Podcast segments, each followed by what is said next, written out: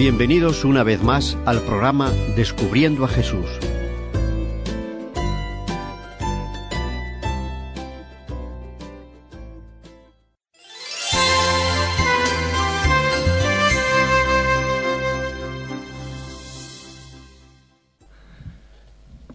Bien amigos, es un placer estar con vosotros a través de la emisora de radio para poder llegar no solamente a vuestros hogares, sino a vuestros corazones, puesto que a través de la meditación, de la lectura de la palabra de Dios, podemos llegar a ese rinconcito de ese corazón que muchas veces está esperando esas respuestas que nunca vienen, y el hombre es incapaz de dar contestación, de dar respuesta como decía esas preguntas. Pero lo que el hombre no puede hacer, para lo que el hombre estas cosas es imposible, para Dios no, para Dios todo es posible. Y a través de la lectura de los versículos de la Biblia, el Espíritu Santo hace que podamos contemplar, vivir, mm, llevar a nuestro lado a nuestro querido Jesús, que precisamente es nuestro Salvador, es nuestro amigo, es nuestro intercesor, el que media delante del Padre, para que nosotros, como veíamos en los diferentes programas que hemos estado viendo, para que nos viera nuestro Señor como justos sin serlo, para tener a nuestra disposición la vida eterna, que no nos la merecemos, pero el sacrificio que hizo Jesús por nosotros nos da pie nos abre ese camino para poder vivir eternamente ya a su lado. ¿Y qué vamos a ver en este programa, Descubriendo a Jesús? ¿Sobre qué vamos a meditar? Pues vamos a meditar sobre lo que la Biblia enseña acerca de la santa ley de Dios. Como ya sabemos, estuvimos eh, viendo, oyendo la semana pasada, cómo todo juez necesita juzgar en base a una ley.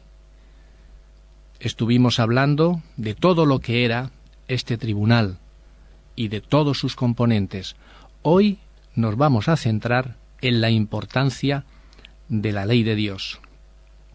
Puesto que la ley de Dios la creó, eh, la creó no es la palabra correcta, la ley de Dios es eterna, es la expresión del carácter de Dios escrita en letras grabadas en la piedra. Y como el carácter de Dios es eterno, la ley también es eterna. ¿Y qué es lo que vamos nosotros a contemplar a través de la ley? En esta ley moral que el Señor dispuso para nosotros, nos hará ver a través de este programa que es importante obedecerla. También podremos vislumbrar que es imposible obedecer la ley a no ser que tengamos el Espíritu de Cristo, puesto que todo este universo, todo el universo, la creación de Dios, está regido por leyes naturales, y todo el ordenamiento moral, social, comercial e internacional se rige por leyes. Asimismo, Dios instituyó leyes morales y espirituales. Las mismas son como las sabias disposiciones de un padre para la recta formación de sus hijos. De manera que de el Señor puso a nuestra disposición estas leyes naturales como también las leyes morales. Y si transgredimos cualquiera de estas leyes, vamos a sufrir las consecuencias. Fijaos, todos conocemos lo que es la ley de la gravedad. La ley de la gravedad nos dice que todo cuerpo es atraído hacia la Tierra ¿no? con una velocidad de 9 metros por segundo al cuadrado, es la aceleración. Y eso es una ley que está puesta ahí porque Dios dispuso que fuera así. Si nosotros transgredimos esa ley y nos tiramos por una ventana, sabemos que vamos a sufrir las consecuencias. O bien nos vamos a herir, o bien hasta podemos eh, matarnos. Luego tratamos de no transgredir esta ley, que es la ley de la gravedad. Pues de la misma manera ocurre con la ley moral. Si nosotros a sabiendas transgredimos uno de los diez mandamientos, vamos a sufrir eh, las consecuencias que conlleva el transgredir una ley. Pero vamos a ir desde el principio, a hablar claramente todo lo que os tengo preparado para vosotros. La primera pregunta es, ¿quién y cómo se escribió la Santa Ley? Abriendo nuestras Biblias en el capítulo 31 de Éxodo, versículo 18, nos dice lo siguiente. Y dio a Moisés, cuando acabó de hablar con él en el monte Sinaí, dos tablas del testimonio, tablas de piedra escritas con el dedo de Dios. Dios mismo escribió la ley. Y quiero haceros una pregunta para que vosotros penséis en ella. Jamás Dios escribió nada en esta tierra excepto la ley de Dios. Nunca escribió nada él con su propio dedo, pero sí que quiso que su ley la escribiera él mismo. Aquí la palabra nos dice que escribió en dos tablas del testimonio las palabras escritas con su propio dedo. Esto es muy interesante, puesto que a veces nos dicen, no, no, la ley ya está abolida, la ley ya no se puede cumplir, la ley ya finalizó en la cruz. Y lo que yo digo es, ¿cómo es posible que Dios, con su propio dedo, escribiera algo para nosotros? Debe de ser muy importante. Pero lo curioso no es que lo haya escrito una vez. Vosotros sabéis perfectamente que cuando Moisés bajó del monte de Sinaí, encontró a todo el pueblo que estaba adorando un becerro que habían hecho de oro. Y fue tal su enfado, su furor, que aquellas tablas que Dios había escrito, las tiró contra el pueblo y las rompió.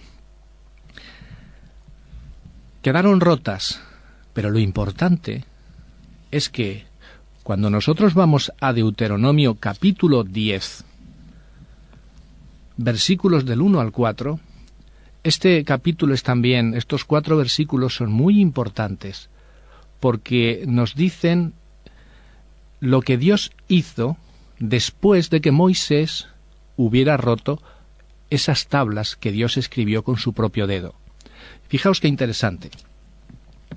Deuteronomio 10, del 1, vamos a leerlo hasta el 5. En aquel tiempo Jehová me dijo, Lábrate dos tablas de piedra como las primeras, y sube a mí al monte, y hazte un arca de madera. Y escribiré en aquellas tablas las palabras que estaban en las primeras tablas que quebraste, y las pondrás en el arca. E hice un arca de madera de acacia, y labré dos tablas de piedra como las primeras, y subí al monte con las dos tablas en mi mano. Y escribió en las tablas lo mismo que había escrito antes, los diez mandamientos que Jehová os había hablado en el monte de en medio del fuego, el día de la asamblea, y me las dio Jehová. Y volví y descendí del monte y puse las tablas en el arca que había hecho, y allí están, como Jehová me mandó. Es muy interesante saber que Dios quería que esas tablas estuvieran en el arca, escritas con su propio dedo. Viendo que Moisés las quebró, volvió otra vez a escribirlas. Luego el Señor no solamente escribió una vez las tablas, sino dos veces. Y mi pregunta es, ¿será importante? ¿Será esto importante? Efectivamente, para los cristianos lo son. Y muy importante, puesto que ¿qué es lo que revela la ley de Dios? ¿Qué es lo que nos da a conocer?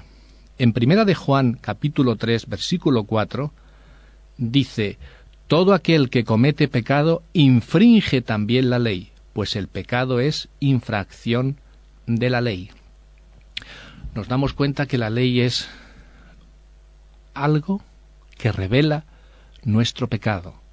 Es lo que se pone delante de nosotros diciéndonos, mira, Javier, estás pecando. Pero por supuesto no podemos nosotros pensar que la ley nos salva. Y por eso yo lo que trato de hacer es cumplirla por encima de todo. Nosotros, y vuelvo a insistir, no podemos cumplir la ley si no tenemos al Espíritu de Cristo en nuestros corazones. Es imposible. Por eso, la ley, primeramente, lo que hace es mostrarnos nuestro pecado. Ese pecado que nosotros vemos que estamos cometiendo nos dirige a alguien, nos hace visualizar a una persona que sí que nos puede limpiar ese pecado. Y en Gálatas capítulo 3, versículo 24, nos dice exactamente otra de las funciones que hace la ley. Gálatas 3, capítulo 24, nos dice lo siguiente, de manera que la ley ha sido nuestro ayo hacia Cristo, a fin de que fuésemos justificados por la fe. La ley ha sido nuestro ayo. Esta palabra, pedagogo, en griego, nos ayuda, nos guía hacia nuestro Señor, que es lo que verdaderamente pretende la ley. La ley lo que pretende es llevarnos hacia aquel que nos puede perdonar, hacia aquel que nos puede salvar, porque la ley no salva ni tampoco nos perdona. Es Jesús el que hace esta función. Es Jesús el que vino a esta tierra a morir por nosotros. La ley nos conduce precisamente a Jesús, y eso es lo importante. Cuando nosotros nos levantamos por la mañana, nos miramos al espejo y vemos cómo tenemos nuestra cara. Ahí podemos ver si hay alguna legaña en el ojo, si tenemos el pelo totalmente alborotado, pero yo no me dedico a limpiar el espejo. Producido por hopmedia.es Para que me cambie a mí, yo lo que hago es limpiarme yo, lavarme y peinarme viéndome reflejado en el espejo. Por eso la ley hace de espejo, me revela todos mis defectos, me revela todos mis pecados. Y lo que yo hago es coger pues el peine, el jabón y usar todo aquello que puede asear mi cara, mi faz, mi cutis, pero no el espejo.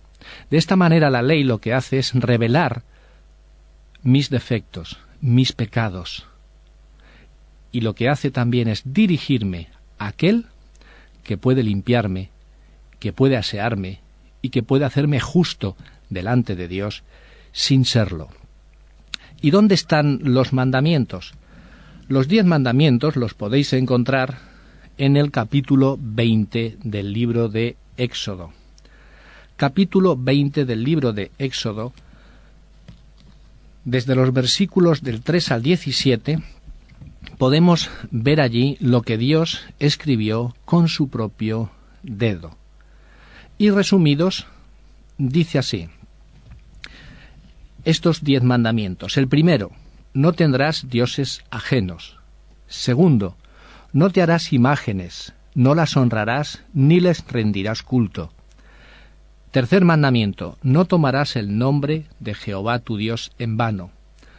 Cuarto, santificarás el día de sábado. Quinto, honra a tu padre y a tu madre. Sexto, no matarás. Séptimo, no cometerás adulterio. Octavo, no hurtarás. Noveno, no dirás falso testimonio contra tu prójimo. Y décimo, no codiciarás. Ahí tenemos los diez mandamientos. Y estos diez mandamientos están claramente expresados en cualquier Biblia, puesto que todas las Biblias, salvo alguna pequeña diferencia, todas las Biblias son iguales. Es lo que Dios dejó aquí en esta tierra para dar a conocer su carácter, para exponer su plan de salvación. Muchos han tratado de cambiarlos. Muchos han tratado de eh, quitar algunos mandamientos y lo han hecho. Nos han enseñado otros mandamientos diferentes a los que dicen las sagradas escrituras. Pero en nuestras casas tenemos la palabra de Dios y podemos tranquilamente ir a ella y revisar en Éxodo capítulo 20 cuáles son los mandamientos que el mismo Dios escribió con su propio dedo. ¿Cuál fue la actitud de Jesús cuando estuvo aquí en la tierra hacia la ley? Vamos al capítulo 14 de Juan, donde allí veremos claramente la actitud que Dios, Jesús, tuvo hacia los diez mandamientos. ¿Qué consejo nos dio? Capítulo 14, versículo 15. Si me amáis, guardad mis mandamientos. Si me amáis, guardad mis mandamientos. Y lo dice en este orden. Primero, amadme y luego guardad. No podemos tratar de hacer guardar los mandamientos y luego amar a Jesús, puesto que nadie es capaz de obedecer a un Señor si no lo conoce. Primero, amad a Dios. Primero, tratad de conocerlo. Y veréis cómo descubriendo poco escribió con su dedo los diez mandamientos. ¿Realizó Jesús algún cambio en los mandamientos? Esta pregunta viene contestada en Mateo capítulo 58. No penséis que he venido para abrogar la ley o los profetas. No he venido para abrogar, para quitar, sino para cumplir. Porque de cierto os digo que hasta que pase el cielo y la tierra, ni un hasta que todo se haya realizado. Amigos, aquí el Señor, hablando precisamente en el sermón del monte, dejó claramente la actitud que tuvo Jesús, nos han dicho, quiso abrogar, quiso abolir, todo lo contrario, vino a cumplir la ley que Dios dio a Moisés en el monte Sinaí. Y no solamente una vez, sino dos veces como hemos estado nosotros estudiando en las Sagradas Escrituras. Si Él no abrogó, no quintó, sino que vino a cumplir, ¿Puede alguien cambiar, abolir los santos mandamientos? Veamos lo que dice la palabra de Dios en Eclesiastés capítulo 3 versículo 14. Este libro lo escribió Salomón y nos dice así, He entendido que todo lo que Dios hace será perpetuo, sobre ello no se añadirá ni de ello se disminuirá, y lo hace Dios para que delante de él teman los hombres. Mis amigos, hemos podido ver, hemos podido meditar en la palabra lo que la Biblia enseña acerca de la ley de Dios. Nosotros debemos de amar a Dios primeramente y guardar su ley, guardar los mandamientos que están en la palabra de Dios y respetarlos, puesto que si respetamos los mandamientos estamos respetando la voluntad de Dios, y todos aquellos que hacen la voluntad de Dios estarán con Él allá en los cielos eternamente. Bien, mis amigos, es para nosotros una satisfacción y un privilegio estar desde aquí, desde estas ondas, llegando a vuestros corazones. Y, una vez que la palabra de Dios, el Espíritu de Jesús entre en vuestros corazones, ya esa decisión es vuestra, puesto que el Señor os ha puesto a vosotros ese libre albedrío para querer obedecer o desobedecer. Esto ya os corresponde a vosotros. Mi oración es que el Señor sea vuestro Señor en vuestro corazón y obedezcáis lo que Él dejó estipulado hace ya muchos años y por toda la eternidad de lo que dice la santa ley de Dios. Que seáis felices vosotros, que seáis felices en vuestro hogar con vuestros hijos y nos vemos la próxima semana en este programa Descubriendo a Jesús.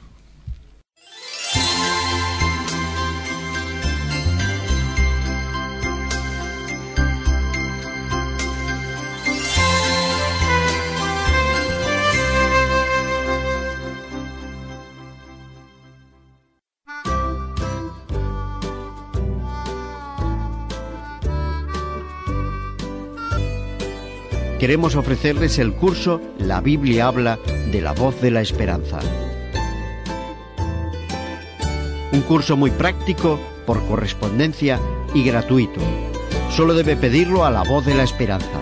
Apartado de correos 179 Sagunto, 46500 Valencia. Les esperamos en el próximo programa.